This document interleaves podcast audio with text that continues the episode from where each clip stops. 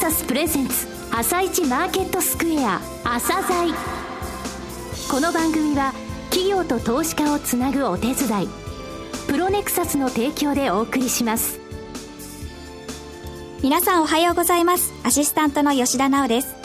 それではスプリングキャピタル代表チーフアナリストの井上哲夫さんと番組を進めてまいります。井上さんよろしくお願いします。よろしくお願いします。さて23日のニューヨーク株式市場でダウ工業株30種平均は5日続伸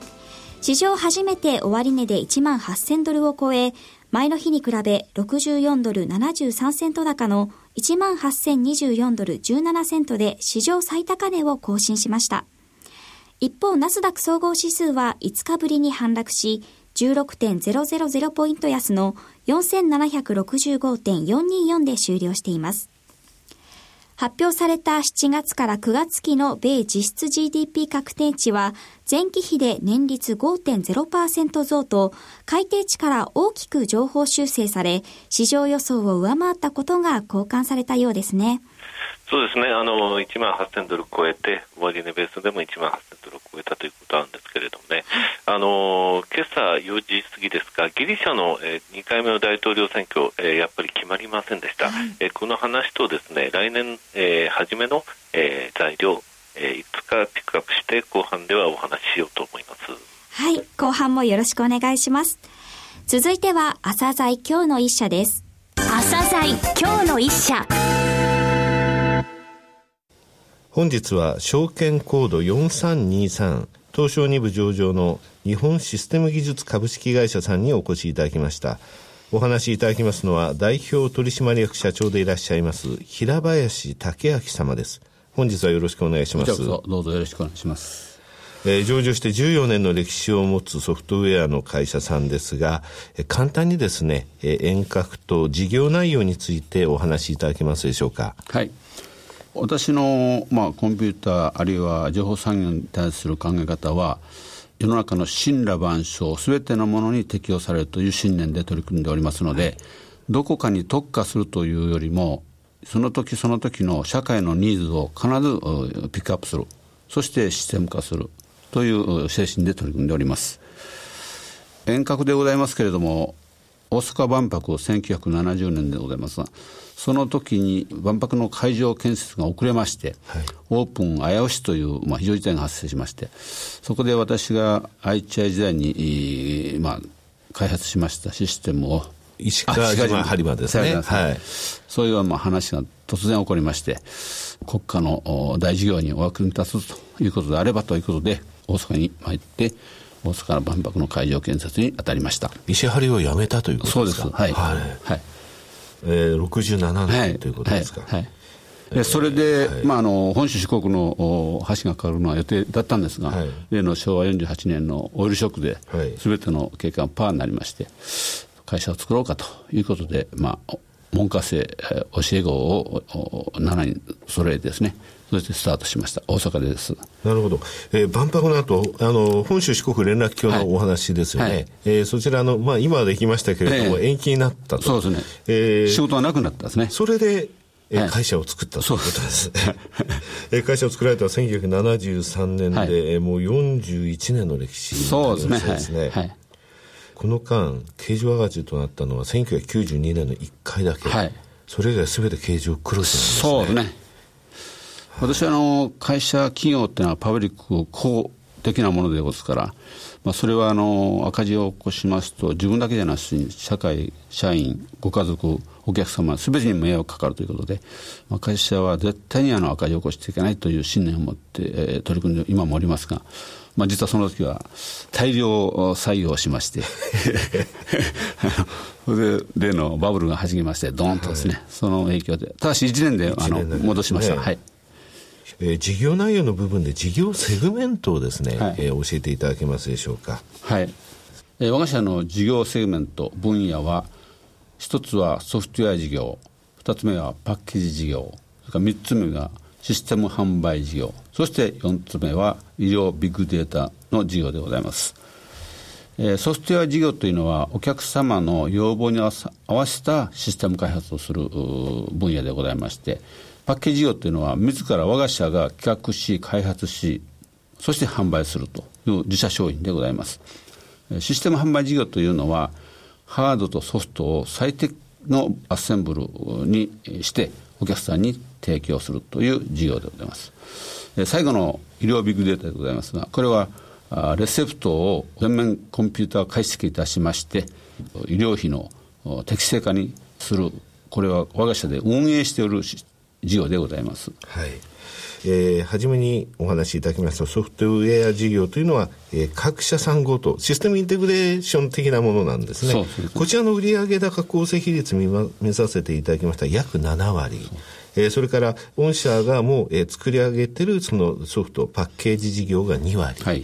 えー、それからソフトだけでなく、えー、最適なハードも合わせて、えー、販売するシステム販売事業15%、はいはい、そして医療ビッグデータ事業が2%、はい、ということなんですが、はい、えー、この2%の医療ビッグデータ事業の部分でですね、はい、御社お名前がよく出るんですね。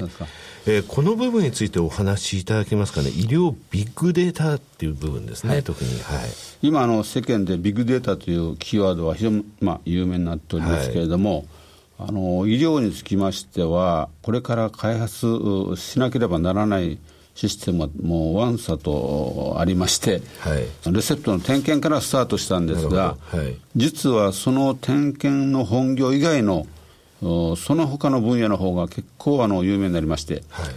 例えばジェネリック薬品を使うとあなたはこうメリットがありますよとかなるほど。それからあなたはこの調子では3年後にはメタボになりますよとか今社会で、まあ、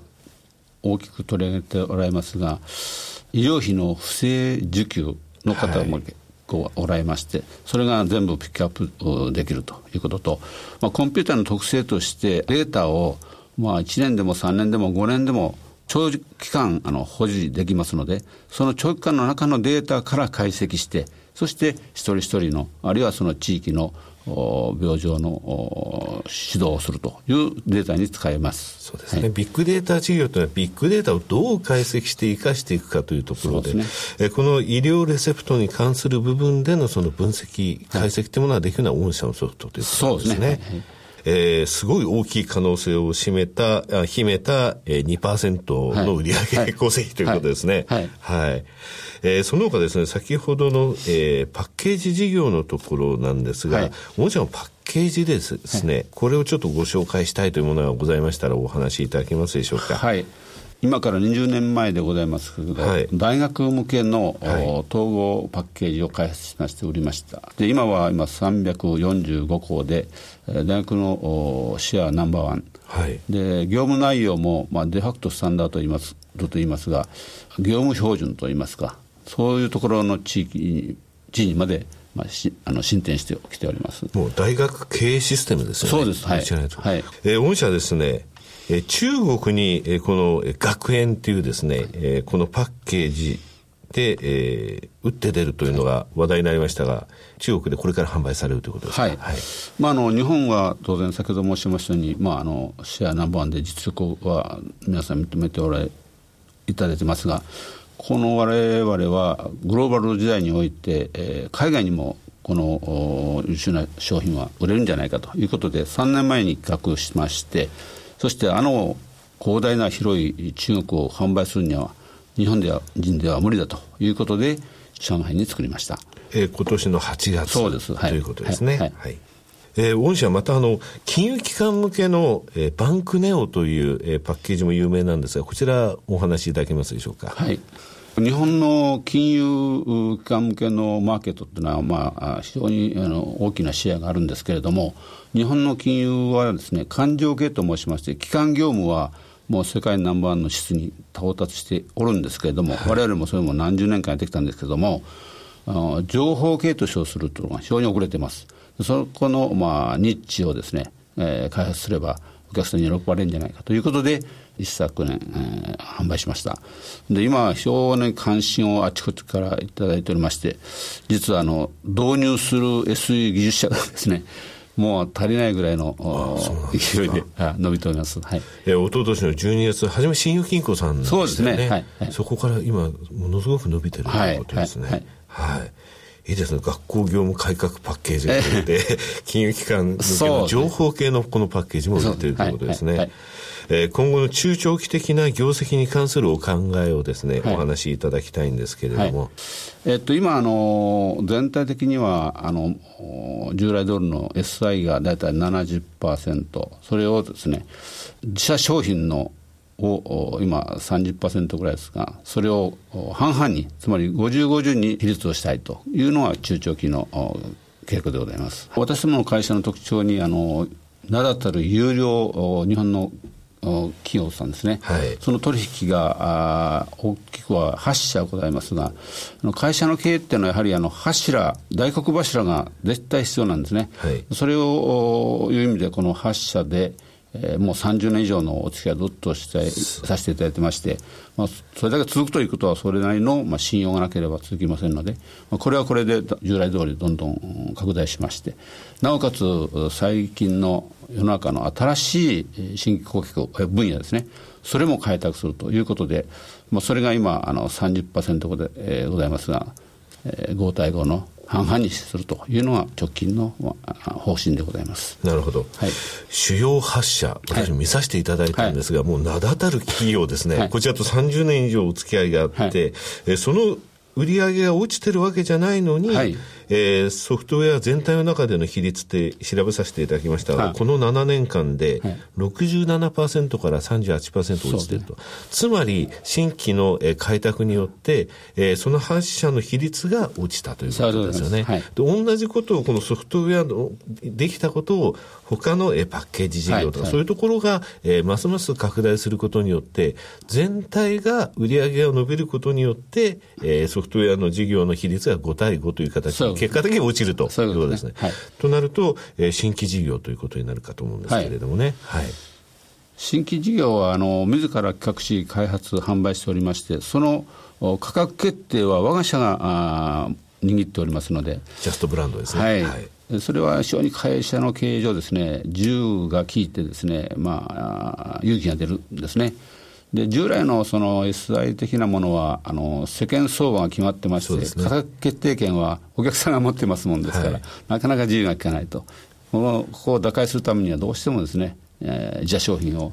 大きく伸ばさないかんという結論に達しております。はい、そうですね、はい、えー、最後になりましたが、リスナーに向けて一言お願いいたします。はい。えっと、世間であの株主さんと会社との関係を、まあ、あステークホルダーという言葉で、えー、日本語で訳しますと、利害関係者という、まあ、はい、訳し方します私はこの訳し方は誤訳だと思ってます。えー、株主様と会社っていうのは、まあ、一心同体であり、利害を共有する同士だと思います。だから株主様がその会社を育て、そして励ます、そういう立場にあるって、敵対関係では絶対ないと思ってますので、えー、なので、えー、株主様に対する配当につきましても、安定性を第一に考え、1株当たりの配当金額を25円意識して、えー、配当しております。結果的に前期の配当成功は44%、前々期は70%となりました。投資家の皆さんにおかれましては、本日述べさせていただきました弊社のこれからの事業転換についてご理解を賜りまして、末永いお付き合いをさせていただければと存じます。よろしくお願いします。平林様、どうもありがとうございました。なお、今日の一社のロングインタビューは番組ホームページからお聞きいただけますが、さらに井上さんに日本システム技術についてお話しいただきます。はい、あの日本システム技術さん、ジャストさんですね。はい、えー、吉田さんね、はい、どこを敏夫さんって知ってる？どこを敏夫さん？年齢的に知らないかな、あの財界の中で1人選んでくださいって言われたら、どこ敏夫さんって今でもね、はい、えー、5人にあのナンバー5に入ると。はい、えー、石張の、えー、社長さんやって、えー、その後電機メーカーの立て直しもやって大阪万博の会長さんやられて、えー、行革新の会長さんやられたのね、はい、で目指しを食べてね節約倹約、えー、そういったあの精神で生きていった方なんですが、えー、その人に支持しているんですよねこの社長さん。それであの経営理念のところが全てだというふうにおっしゃってましてここの部分ロングインタビューとですねあと今日の取材後期で私がきちんと書きます、えー、やっぱりですねソフトウェアを作るの大変ですがそれよりも人を作るのはもっと大変なんですよね、えー、そういう、えー、部分がきちんと分かってらっしゃってえて、えー、同行さんの DNA っていうのは今の、えー、この、えー、世界でもですねきちんと生きているんだということは本当にあの私感激したんですね、はい、ですので今日は取材後期をぜひ読んでいただきたいと思います。はい。それでは一旦お知らせです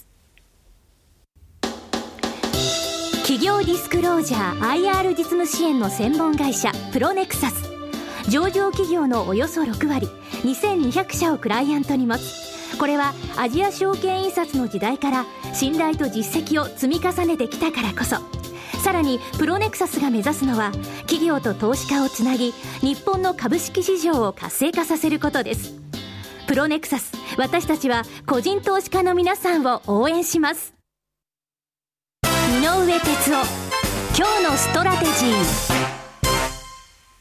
それでは井上さん、後半もよろしくお願いします。はい、あの今朝ですね、はい、ギリシャの大統領選挙、え2回目、えー、終わりました、えー、ダメでした、はい、えー、3回目29日に開かれます、えー、これね、私のあのオフィシャルブログの中で、えー、ちょっと前にですね詳しく書いてますので、えー、お読みいただきたいんですが、180の、えー、なんて言いますか、あの議席でが必要なんですが、ちょっと無理ですね。これ29日におそらく3回目もだめで来年総選挙になります。1月ですね。このことはですね昨日の特番で対談した武者さんともお話したんですが、はい、武者さんはこれでねユーロ出てくというような話が出てきても以前の時とは問題があの大きさが違うと。2012年6月の時とはあの影響度違うんで乗り越えられるというお話だったんですが私はちょっとですねやはりあの旦あのリスクオフっていうのはこのギリシャの話では出る可能性があると思っております、